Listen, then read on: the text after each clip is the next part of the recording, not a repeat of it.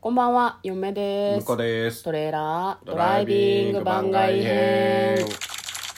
はい、始まりました。トレーラードライビング番外編。この番組は映画の予告編を見た嫁と婿の夫婦が内容を妄想していろいろお話していく番組となっております。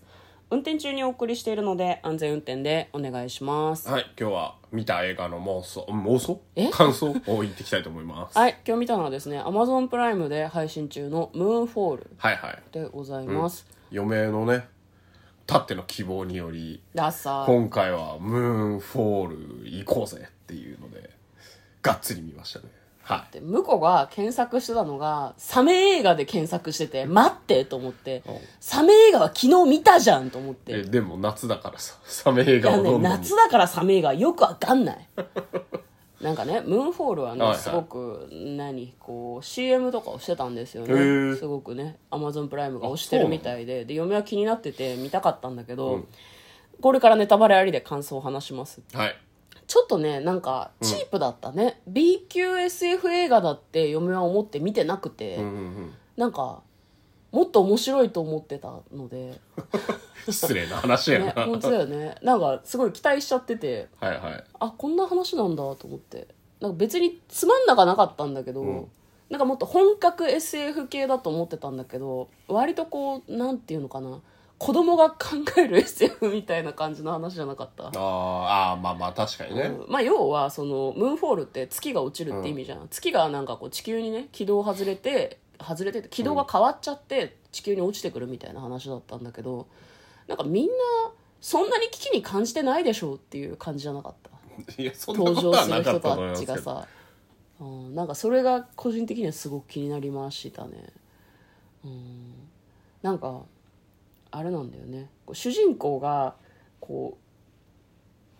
う宇宙宇宙飛行士が2人と、まあ、あと1人その宇宙飛行士とか宇宙の仕事に憧れてるんだけど、まあ、その陰謀論とかそっちの方に傾倒していてその仕事はしてないっていう人がねこうメインで出てきてたんだけど、なんかその人たちにもっとフォーカスするのかなと思ったら結構登場人物がさ次々にどんどん出てきてはいはいなんか結構どの部分に集中していいのかわからなくて、うんうんうんうんその辺もなんかき気が散る嫁の気が散る原因だったのかなとはなんかすごあいー思いまあままあす、ね、確かにちょっといろんな要素が込み入りすぎてたなっていうのはありますよね、うんそうなんだよなんねかみ未知のこう月でどう頑張るかってその月の中のうん描写の間にこう地上の話が普通にちょこちょこ入ってくるから、うんなんかもっとそっちをガンガン見せてくれよと思ってたけどねどっちかにねもうちょっと寄ってもよかったかもしれないけど、ただまあ2時間ちょっとあって時間もたっぷりあったからなんか割と全部をちゃんとやってはくれたのかなとは思うけど、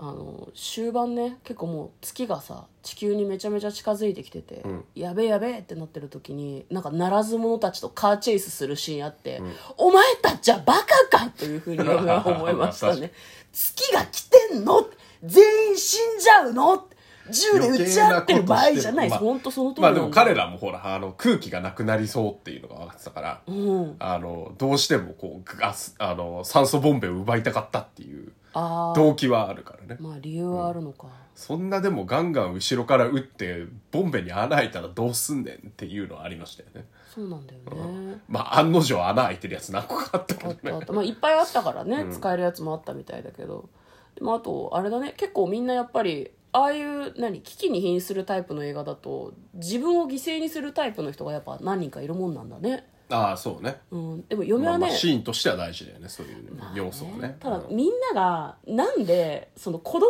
ために酸素ボンベを子供にあげて、ぼれ僕に構わないで前だけ見ていくんだっていうふうに言ったお父さんの気持ちは分かったけど、んなんか人類のためにこうなん何命を犠牲にしたみたいな人が一人いたじゃんから何きっかけでってすごい思いましたねなんかああ全然分からなかったなんかうんまあふと思いついたじゃんね、人間ってさふと思いついて自分の命を犠牲にして世界救ったりできるもんなのいかなやーまあ気持ちはわかるよもうなんか生き残れるかわかんないんだったら、うんあのどうせだったらまあなんだろうな人類助けて、うんどうせ死ぬなら助けてから死のうかなみたいなのはあるかもしれないなるほどね、そうかなんかうんその最終的にその分かったそのうん月の月がなんかあれでしょ人工物ねそうそう人工物だった説が合ってたっていうのもなんかなんかす詰め込みすぎ感が若干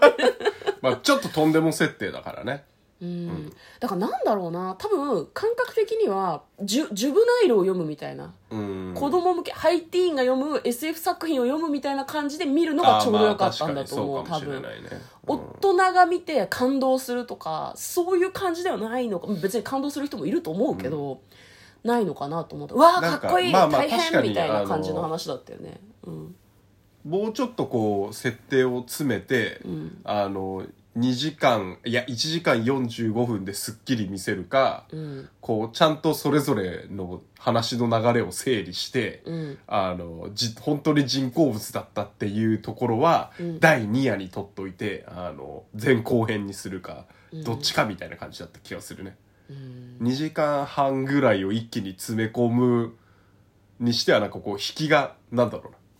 な2時間半で見ちゃうとちょっと引きが甘いような気もするしなんかそのね一人一人一人にすごいバックボーンとか、うんなんかいろんなストーリーがあるんだけどなんかダイジェスト版の映画みたいだったよいねやそうそうそうそうそれはあるね、だかそられぞれの、うん、考えとかがそんなに描けない人がいっぱいいるからみたいな